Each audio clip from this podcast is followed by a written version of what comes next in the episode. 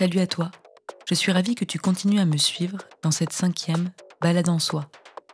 J'espère de tout cœur que cette petite déambulation verbale, émotionnelle et sensorielle pourra t'interpeller un peu sans te blesser. Merci de cheminer à mes côtés le temps de quelques minutes à travers ce nouveau podcast que je te propose chaque premier mardi du mois. Je m'adresse à toi depuis notre Sami House, micro-maison semi-nomade qui est pour nous un abri, voire un remède. Mais son hublot donne aussi à voir et à ressentir les bourrasques et les tempêtes du dehors.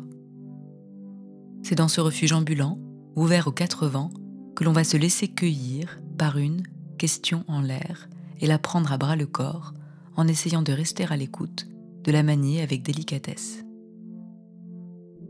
Sans plus attendre, voici pour notre balade en soi de février ma question en l'air. Où commence et où s'achève le soin d'autrui L'une dans l'autre. Aujourd'hui, c'est une psychiatre que je connais bien, ma sœur, qui va incarner la question du soin. Son métier la passionne et l'occupe depuis plusieurs années maintenant. Je crois qu'elle cherche à soigner au mieux ses patients et met beaucoup de cœur à l'ouvrage. Mais elle est aussi lucide sur les difficultés parfois insolubles liées aux souffrances qu'elle prend en charge. Ce sont des sujets prenants que nous abordons ensemble régulièrement. Or, j'avais envie de creuser avec elle la question du soin psychiatrique en allant au-delà d'une simple discussion intime à bâton rompu. Voici donc l'interview que je lui ai adressée sous forme d'acrostiche. Mes questions ont été délibérément engendrées par les six lettres du mot soigne. Sais-tu d'où est venue ton envie de faire des études de médecine? Je n'ai pas de souvenir précis du moment où m'est venue l'envie de m'orienter vers la médecine. Ce dont je me souviens, c'est qu'à l'école primaire, je rêvais plutôt d'être architecte ou journaliste reporter. À la fin du collège ou de la seconde, j'ai commencé à réfléchir plus sérieusement à la médecine. Ce qui m'y a poussé, je crois que c'est un désir de me rendre utile et un goût prononcé pour le fonctionnement du corps humain. Honnêtement, mes souvenirs sont très flous en la matière. Il faudrait que je relise mes journaux intimes ou que j'interroge les bons amis de l'époque qui ont commencé médecine avec moi. Ah si, un souvenir fort me revient. Au collège, j'ai été fascinée par la découverte du Horla de Maupassant, œuvre que nous avions décortiquée en cours de français. Je me souviens même précisément de ces cours, alors que j'ai pourtant très peu de souvenirs de cette période. Il me semble que c'est à ce moment-là que sont nés mes premiers questionnements sur la folie, sur la perte de contact avec la réalité. Ce qui ne m'a pas empêché d'hésiter ensuite encore euh, pendant assez longtemps car jusqu'à la fin de mes études, j'hésitais entre plusieurs spécialités, la médecine générale, la neurologie et la psychiatrie. Où, quand et comment as-tu découvert l'hôpital psychiatrique L'hôpital psychiatrique.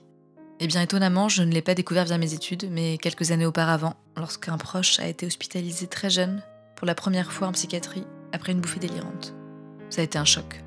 Ça a suscité chez moi l'effroi et le chagrin plutôt que de la curiosité.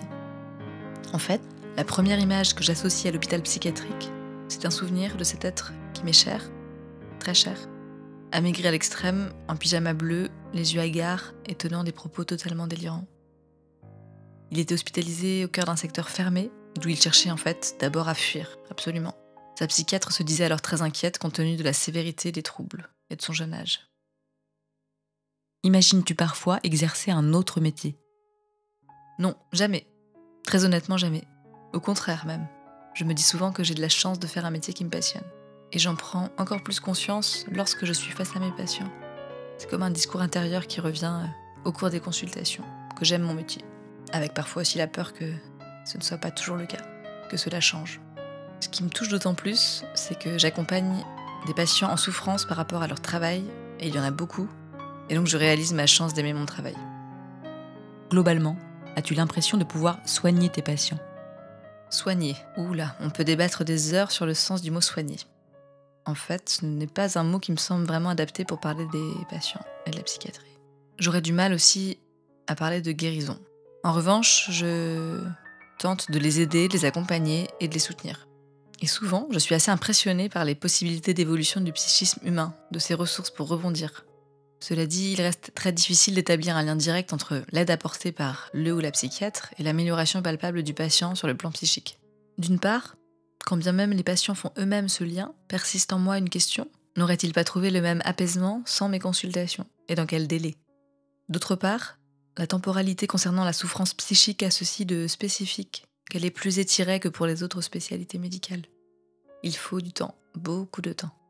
Mais surtout, selon moi, ce qui prévaut, c'est qu'un être humain sache demander de l'aide et accorder sa confiance à un autre être humain. C'est peut-être ça soigner en fait. Surtout. N'y a-t-il pas des moments où tu te sens impuissante, voire inutile? Impuissante, oui. Inutile, non.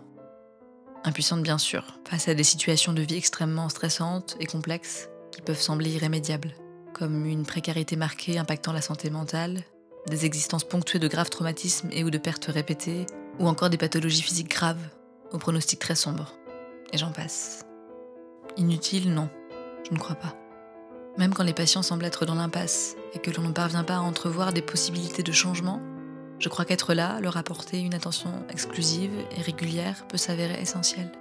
Valider leurs émotions douloureuses, les aider à les conscientiser et à les mettre en mots, les soutenir dans leur perte de repères afin de prévenir la perte de sens, entre autres. Est-ce que tu arrives à te déconnecter des souffrances d'autrui en dehors de ton travail?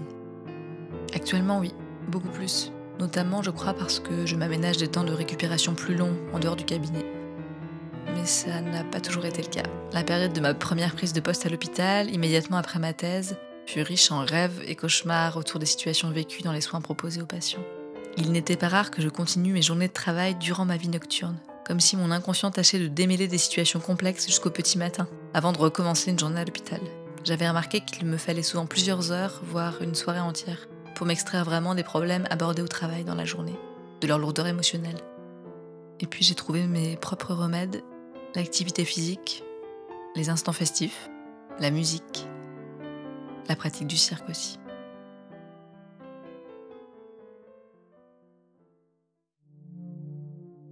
Détour créateur. Pendant le premier confinement du printemps 2020, j'avais été amenée à lire La casse du siècle paru aux éditions Raison d'agir en avril 2019.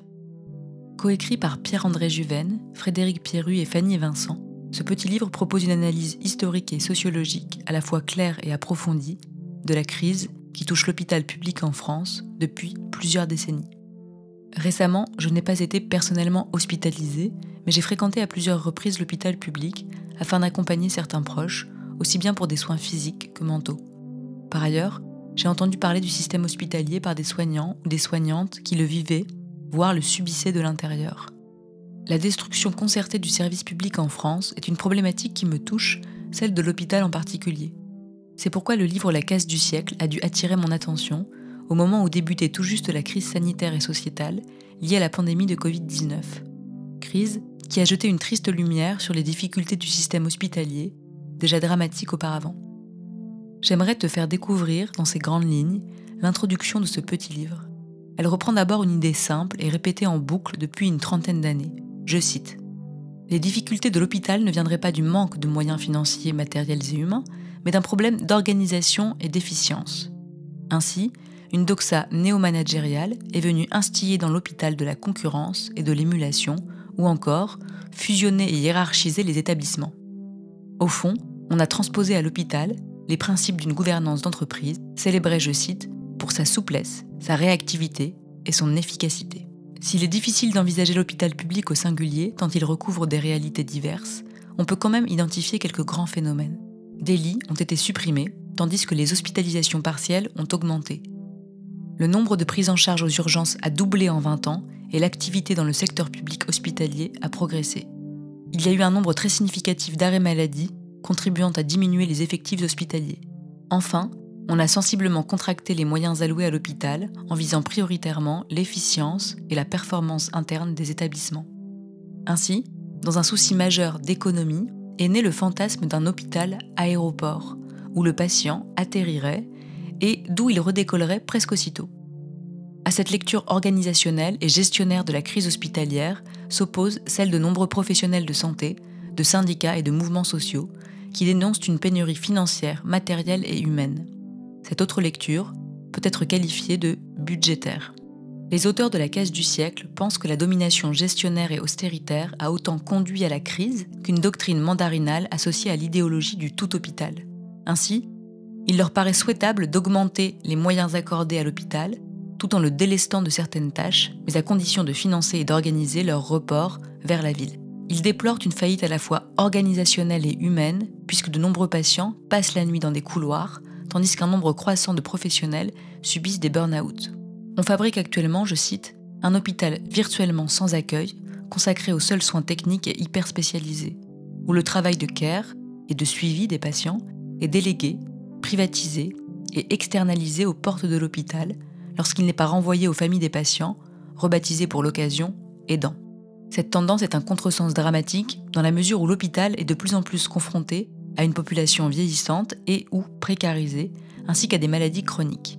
Cette conception technico-gestionnaire de l'hôpital génère d'ailleurs des logiques de micro-privatisation qui tendent à reporter les dépenses sur les particuliers et les modalités privées de protection maladie, type complémentaire santé. Le livre analyse donc, à partir d'enquêtes empiriques très sérieuses et de recherches menées par les sciences sociales, le financement de l'hôpital, l'organisation et les conditions de travail des soignants, les réformes de l'administration hospitalière ou encore l'impact des instruments de gestion sur les prises en charge. Une telle étude peut nous aider à chercher quelle politique doit être inventée pour redessiner les contours d'un hôpital accueillant et acceptable. Un hôpital dédié aux vrais soins, comme le souhaitent d'ailleurs de nombreux soignants, à bout de souffle, mais combatifs. Voici à présent mon pas de côté. Il s'agit d'un petit poème que j'ai composé en songeant à l'hôpital public, à ses soignants et à ses patients, soumis à l'épuisement. Ce poème s'intitule Maremoto. Un mal inédit dévoile l'ampleur de la ruine. Au mépris des soupirs, prospère une doctrine. Patient, les malades s'empilent dans les allées. La clinique est tapie, à genoux, recourbée. Ses vallées déambulent au bord des profondeurs peut-on se récrier là, debout, à toute heure? L'asile des larmes, tel un géant cloué au sol, accule hâtivement ses fous danseurs à l'envol. Temps clos, plaies béantes, corps voués à l'épuisement. Les questions martèlent les têtes, rugit le vent. Des murs s'adossent à l'orthodoxie budgétaire, détraquent les boussoles éthiques du Caire. La médicina du mot juste est une action à moins que le travail n'éreinte ta raison. Tu cours, en équilibre, sur un fil brisé, et viens à décrocher de la réalité. Un sourire là se glisse au fond de tes poches, à l'envers, en suspens, tu sublimes les fantoches. Passion captive des brèches, en apnée consentie, esclave de muleta, aux semelles de plomb, la marée monte, tu élèves des murailles et fuis. Et toi, où tu vas? Comment est-ce que tu soignes? Tu te soignes? Qu'est-ce qui bouge en toi?